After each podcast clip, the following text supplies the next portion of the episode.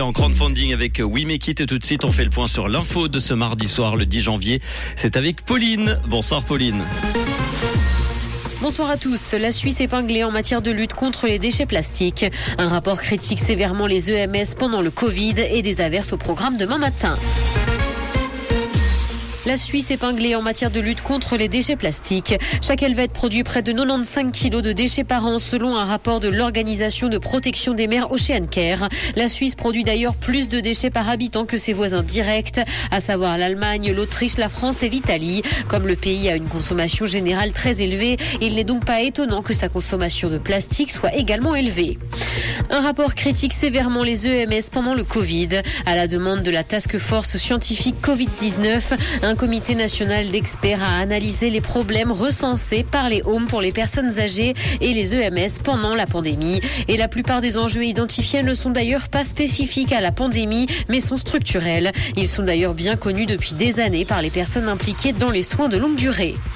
L'idée d'une task force oligarque russe fait son chemin au Parlement. Créer un groupe de travail spécifique pour mieux gérer le jet des avoirs russes gagne donc du terrain. Le national a validé une motion visant à créer une task force sur un modèle de celle mise sur pied pour la gestion de la crise du coronavirus dans le pays. Quelques 7 milliards et demi de francs d'argent russes sont actuellement bloqués en Suisse. Dans l'actualité internationale, l'ONU accuse l'Iran de meurtre d'État contre les manifestants. Elle estime que les quatre exécutions de manifestants iraniens ces dernières semaines sont donc un équivalent de meurtre d'État. Le régime islamiste est d'ailleurs accusé d'utiliser la peine capitale comme une arme. Le haut commissaire aux droits de l'homme estime d'ailleurs que les procès n'ont pas répondu aux règles internationales en termes de droits humains. Un artiste a été banni parce que son œuvre ressemblait trop à celle d'une IA. L'artiste ne décolère pas et s'est plaint de la situation sur Twitter.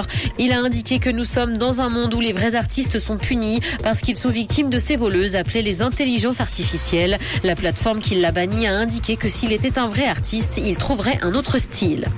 Canal Plus est payé pour reprendre le service de télé payante OCS. Orange verse de l'argent pour céder son bouquet de chaînes fortement déficitaire.